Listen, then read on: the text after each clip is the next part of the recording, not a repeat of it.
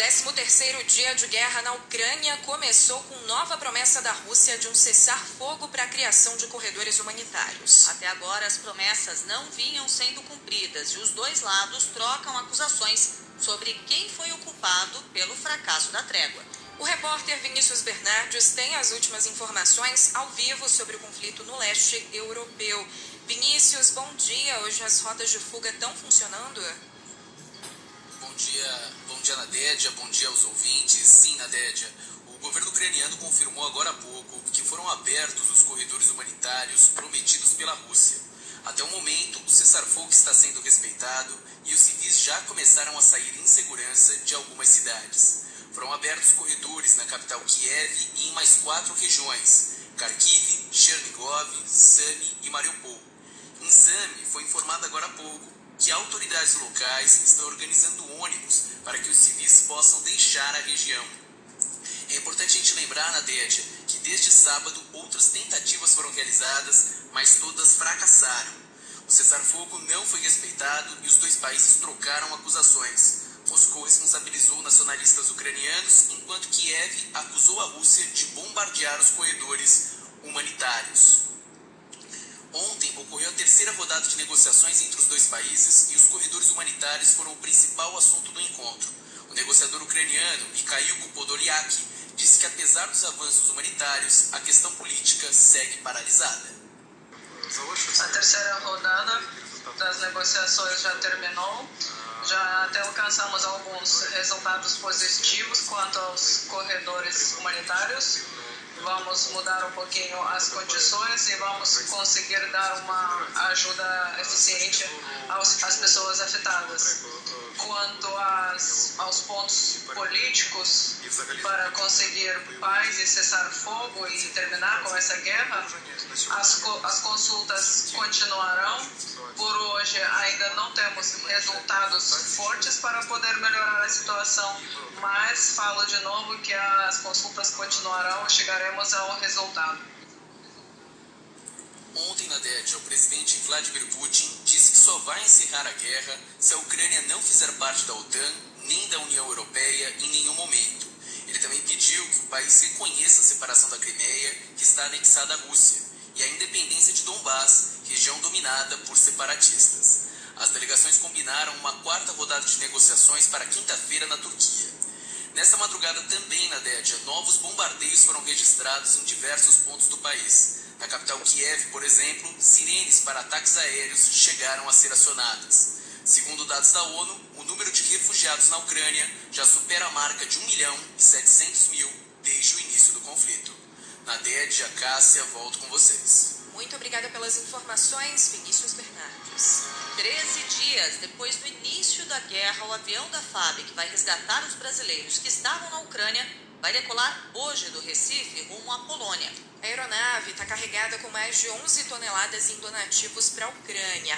A carga inclui 50 purificadores de água, 9 toneladas de alimentos desidratados e meia tonelada de insumos médicos. A lista de passageiros que embarcarão no voo de volta para o Brasil ainda não está fechada, mas já tem quase 70 pessoas inscritas, entre brasileiros e ucranianos com família no Brasil e um polonês. O cargueiro também foi equipado para trazer animais de estimação. Na TV Globo, André e a namorada, que estão na capital polonesa, falaram da expectativa de voltar para o Brasil no voo da FAB. Mais sentimento de, de, de paz, de gratidão. E é isso, a gente está muito feliz, na verdade, de ter passado por isso e ter sobrevivido. A gente fica muito preocupado com quem ainda está lá. Quando a gente estava lá, o meu pensamento era só que eu queria ver minha família, né? Agora que a gente tem essa oportunidade, é a melhor sensação do mundo. Agora são 6 horas e 7 minutos. O presidente Jair Bolsonaro deve se reunir hoje com o presidente da Petrobras, Joaquim Silva e Luna, e vários ministros para discutir medidas emergenciais para frear os preço dos combustíveis. Devem participar do encontro os ministros da Economia Paulo Guedes, de Minas e Energia Bento Albuquerque e da Casa Civil Ciro Nogueira. Uma das propostas em estudo é o congelamento temporário dos preços dos combustíveis cobrados pela Petrobras. Pelo plano, o custo de não repassar a alta seria bancado pela estatal e pelos acionistas. Outra ideia é usar a parte do lucro da Petrobras que vai para o governo para compensar as altas de preço No ano passado, a companhia teve lucro recorde de 106 bilhões de reais. Hoje, essa parte dos dividendos é usada para investir em saúde e educação. Ontem, as ações da Petrobras caíram mais de 7% depois de Bolsonaro sinalizar novamente que pretende interferir na política de preços da estatal. Hoje, para estabelecer os preços dos combustíveis no país, a Petrobras segue a política de paridade, faz os reajustes para acompanhar os preços internacionais, que são em dólar. Nos últimos dias, o preço dos combustíveis tem sido pressionado pela guerra na Ucrânia. Desde os primeiros bombardeios, o valor do barril de petróleo já subiu 28% e ontem atingiu o pico. Em entrevista à Rádio Folha de Roraima, Bolsonaro voltou a criticar a política de preços da Petrobras e disse que a paridade internacional é resultado de uma legislação errada feita no passado e que ela não pode continuar. Tem uma legislação errada feita lá atrás que você tem uma paridade, o preço internacional. Quem atirar lá no petróleo leva-se em conta o preço fora do Brasil. Isso não pode continuar acontecendo. É isso que está acontecendo, esse preço altíssimo do petróleo, igual é, anormal, atípico, que o governo federal, nós, juntamente com a economia agora atrás, o Ministério da Energia e a própria Petrobras, vão buscar uma alternativa, porque se você for repassar isso tudo para o preço é, dos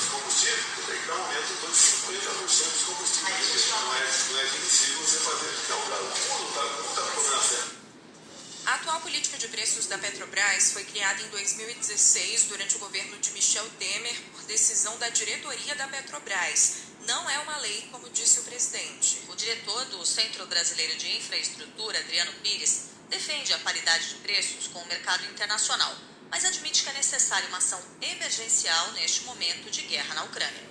Criar uma política que podia durar três meses, seis meses, enquanto a guerra não esfria, uma política semelhante a que você, a que você tinha é, assim, quando você fez o, uma greve de caminhoneiros. Então você fazer uma política específica.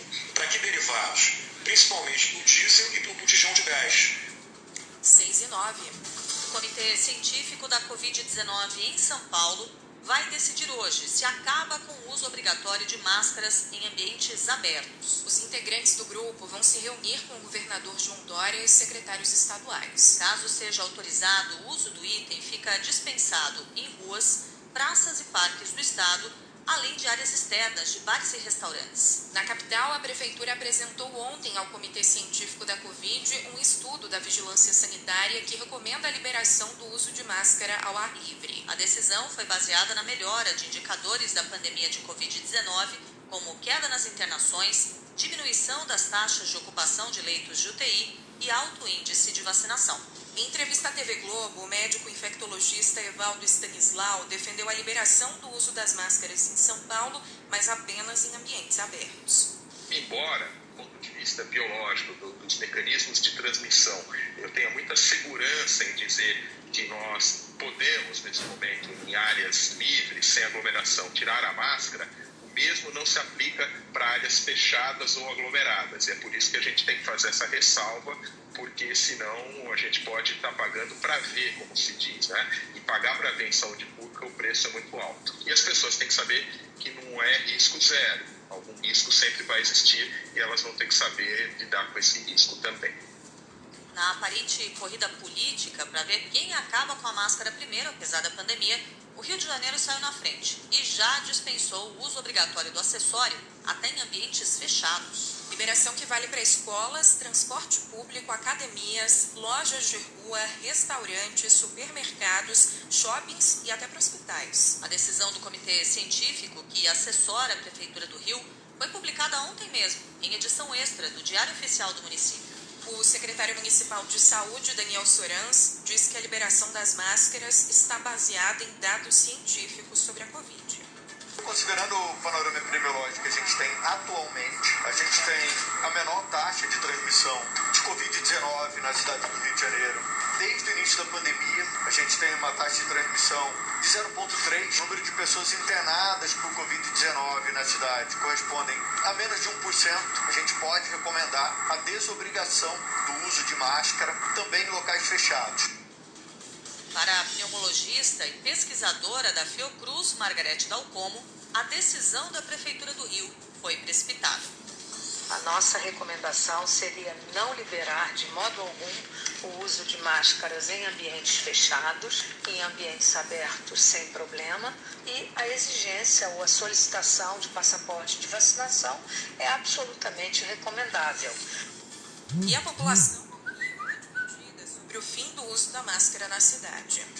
Eu ainda não me sinto segura. Eu trabalho na, na aviação, eu sou comissário avião sem máscara, mas as pessoas não respeitam. Me dá um pouco de agonia ver um lugar fechado, um ambiente fechado e você sem máscara. Eu ainda não me sinto confortável. Não pretendo continuar usando máscara. Eu acho que o pior já passou, né? A gente sabe que estão tendo diversos eventos com aglomeração muito maior, onde as pessoas não estão usando máscara. Então, acredito que liberar nesses ambientes seja uma boa decisão, sim.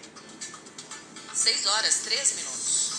Os contribuintes enfrentaram dificuldades para entregar a declaração do imposto de renda no primeiro dia do prazo. Nas primeiras horas, quase ninguém conseguiu baixar o programa da Receita Federal e o aplicativo estava em manutenção. A Receita apresentou a velha justificativa de que a instabilidade foi causada pelo alto número de acessos no primeiro dia. Mas o integrante do Sindicato dos Auditores Fiscais da Receita, Anderson Novaes, alertou que o motivo da pane foi o corte de 600 milhões de reais na área de tecnologia da Receita. É um claro sinal do sucateamento do órgão. Não tem dinheiro para desenvolver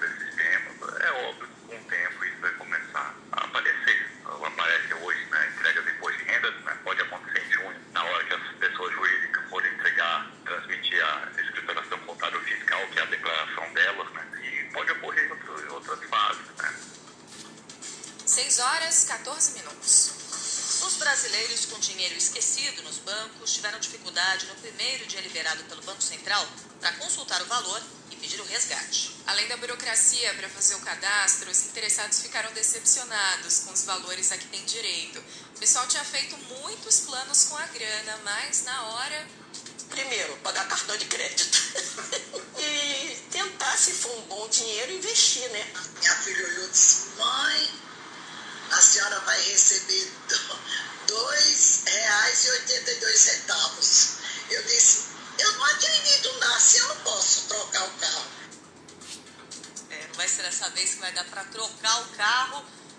dinheirinho é bem-vindo. Tomara que você que esteja nos escutando tenha encontrado alguma graninha esquecida por lá.